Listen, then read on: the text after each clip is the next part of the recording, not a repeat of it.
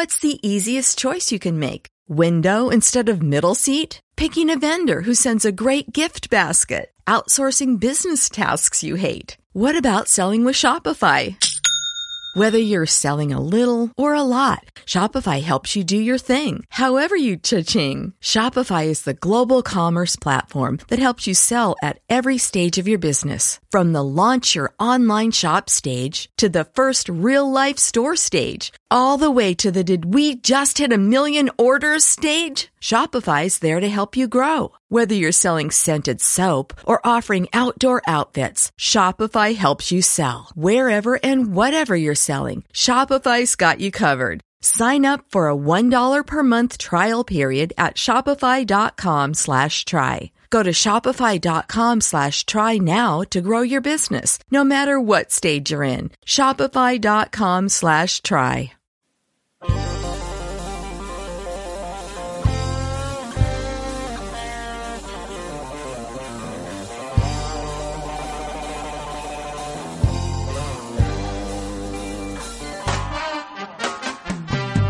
Episodio 8 de Fútbol y más fútbol.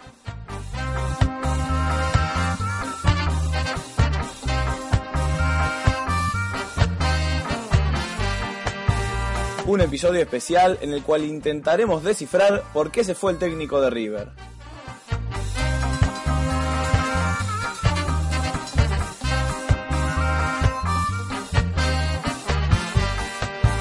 Los dirigentes, los pases, su ego, la plata.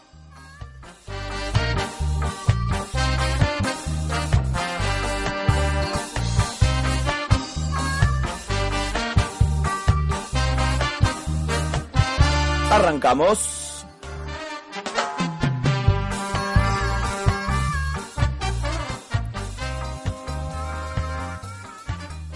¿Qué tal amigos? ¿Cómo les va? Aquí estamos para grabar el episodio número 8 de Fútbol y más Fútbol. Un episodio, como decíamos, especial. Un episodio en el que intentaremos ver por qué motivo se fue Ramón Díaz de, eh, del, cargo de técnico de River. Eh, un cargo en el que tardó en volver 11 años, 12 años, y, de golpe, con todo a su favor, parecía, de un día para el otro, se fue, sin decir demasiado, sin dar demasiadas explicaciones ni declaraciones.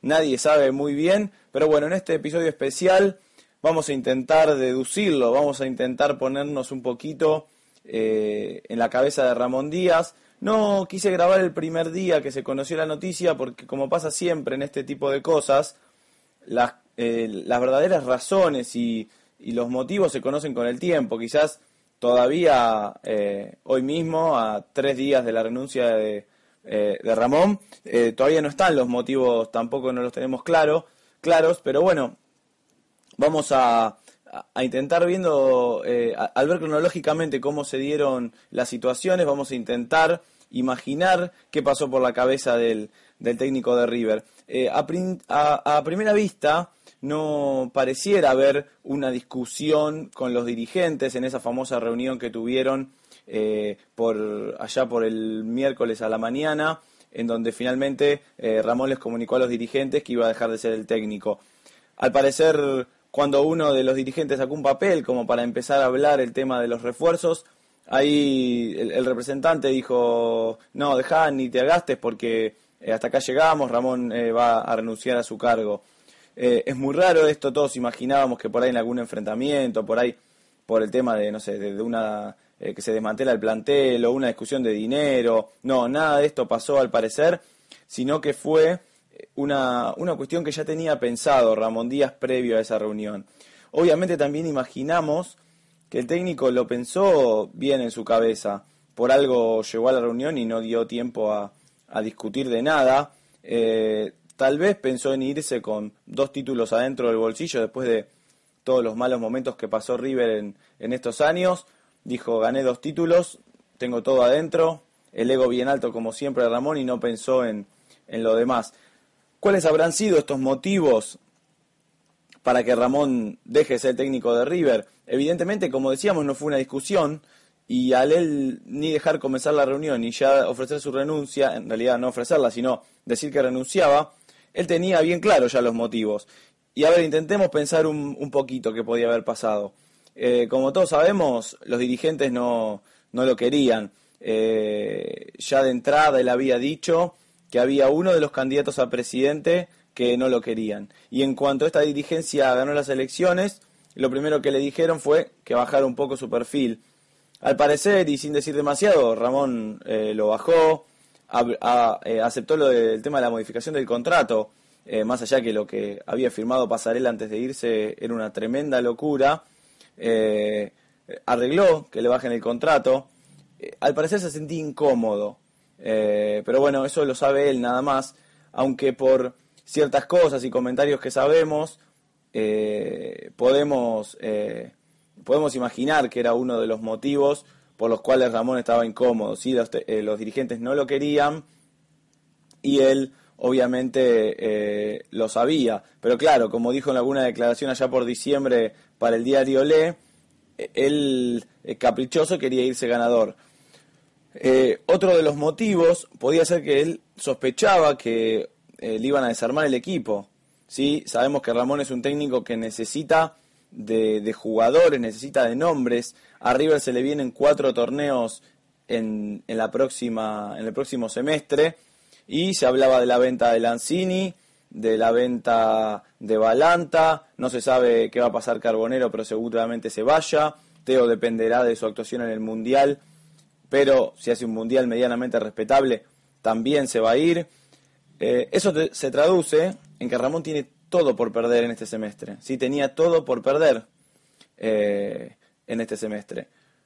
Copa Sudamericana, campeonato, y sin demasiados jugadores, eh, iba a ser muy complicado. Los dirigentes eh, ya imaginaban, ya habían dado una conferencia de prensa un día antes diciendo que River necesitaba vender por 100 millones de pesos. Ese puede haber sido eh, otro de los motivos.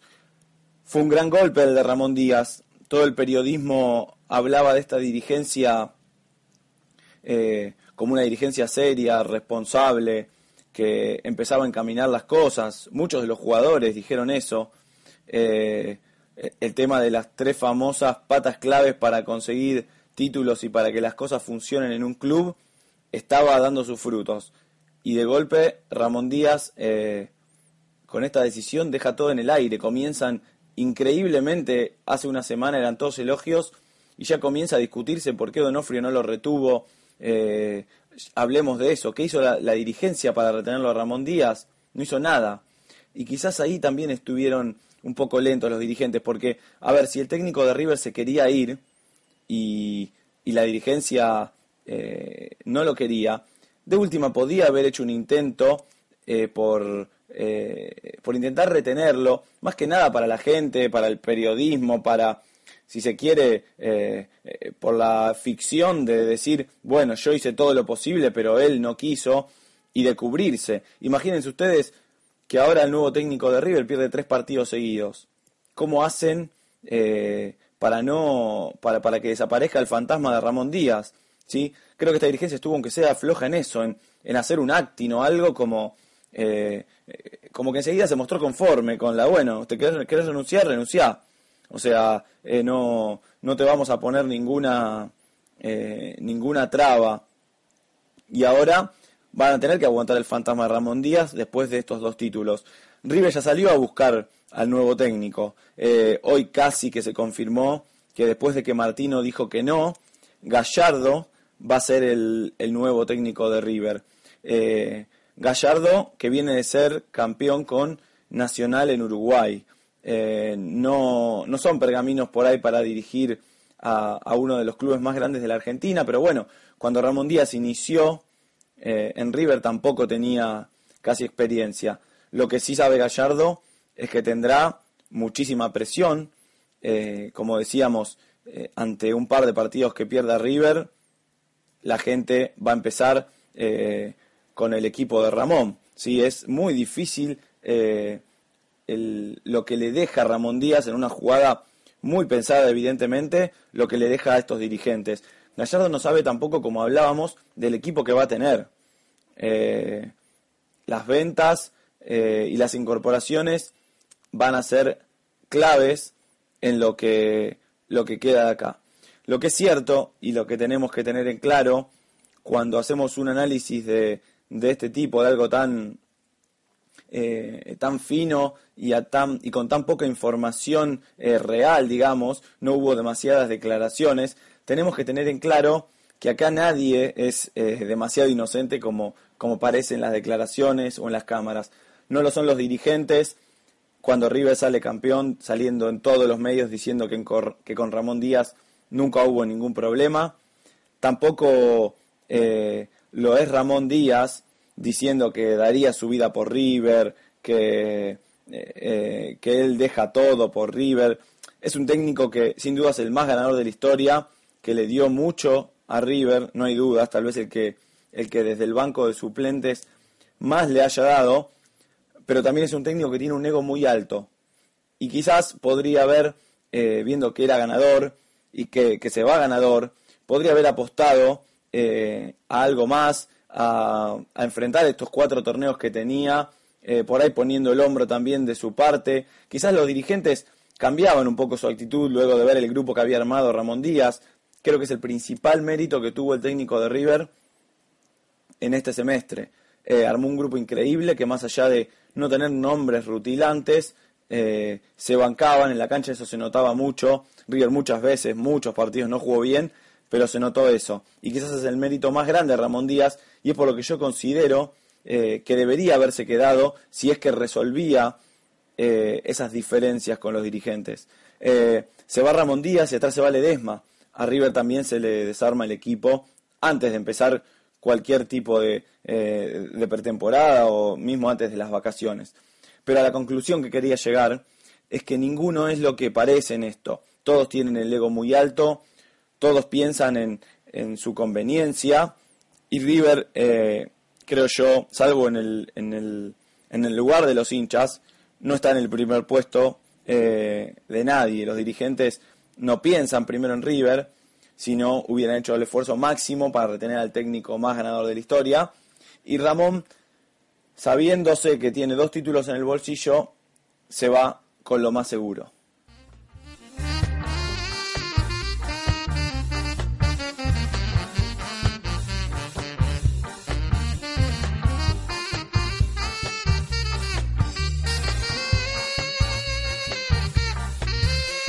Y esto es así, amigos, cuando creíamos que estaba todo tranquilo, que River iba a tener unas vacaciones y un mundial en paz, eh, nada de esto pasó, el fútbol es así, el fútbol uno cree que está en un momento espléndido y de golpe cachetazo y todo se da vuelta. Esto le pasó a River. Por lo pronto deberá jugar un amistoso eh, en el Estadio Azteca eh, contra Boca, un amistoso que se va a jugar mañana a la noche, sábado. ya me corrigieron varios porque dije que el amistoso era en Cancún. Eh, bueno, no, el amistoso no es en Cancún, ahí iba a ser inicialmente, pero luego eh, cambió al Estadio Azteca por una, una cuestión eh, organizativa. en realidad es un amistoso que se juega solo por plata, o sea, no viaja Cabenagui con su molestia en el dedo, no viaja Riquelme también con un, con un problema en el pie. Los organizadores deben estar muy contentos en un estadio que tiene, había entradas, creo que 40.000 entradas a la venta, y hasta ahora se, han vendido nada más que 14.000. Eh, veremos qué pasa en este partido de mañana, un partido amistoso que bueno, es importante solamente por ser un, River Boca. Eh, para cerrar la temporada, los jugadores se irán de vacaciones y eh, luego ya vendrá el Mundial y las pretemporadas.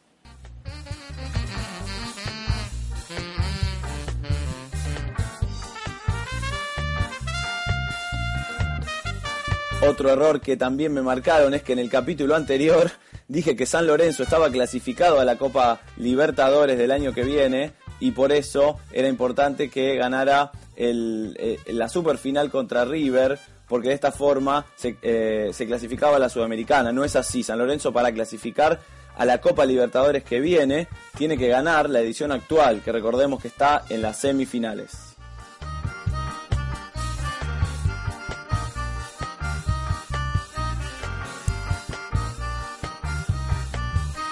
¿Qué se nos viene en materia futbolística? ¿Qué nos queda de acá hasta el 12 de junio, que es la inauguración del Mundial y el primer partido Brasil-Croacia? ¿Qué tenemos?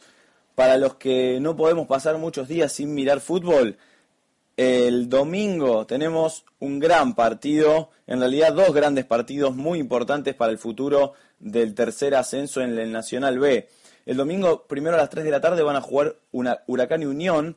Y a las 5, lo más parecido a la final del Mundial para Independiente, que visita Instituto en Córdoba. Independiente que no puede perder, eh, pero que en realidad está obligado a ganar, porque si Huracán le llega a ganar a Unión antes en el primer turno, se le podría complicar el, tercer, eh, asegurar su ascenso. Como también puede darse lo contrario, si Huracán no le gana a Unión, Independiente gana en Córdoba, ya puede quedar ascendido eh, esta misma fecha, cuando queda solo un partido para que termine el Nacional B.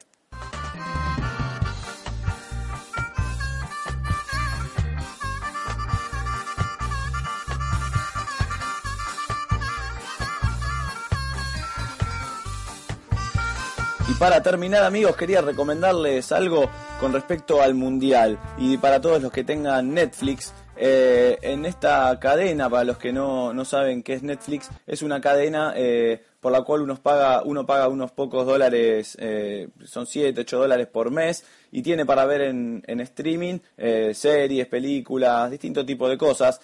Entre ellas hay unos episodios de 22, 23 minutos. Eh, son 23 episodios en los cuales en cada uno se analiza a cada uno de los equipos que van a participar en, este mundial. No sé si todavía estamos todos eh, con la misma fiebre mundialista, creo que todavía falta un poquito de clima ya sobre los, los últimos cinco días. Eh, ya creo que vamos a estar más, más metidos en todo lo que es el mundial pero para ir eh, informándonos, ayornándonos, los que por ahí eh, no tenemos muy claro eh, todas las elecciones, en Netflix hay un, son 23 documentales, 23 informes en realidad, de, de, 20, 21 minutos. en, cada, en cada episodio se hace un análisis de un jugador clave de alguna de las elecciones, se hace un análisis de una selección en particular y también nos muestran cómo se construyó y cómo es el, todo el armado de alguno de los estadios. Muy interesante para ver, para recomendar, bastante entretenido. Yo estuve viendo los primeros dos y está bueno sobre todo para ir empapándonos un poco de los jugadores que, van a animar este mundial.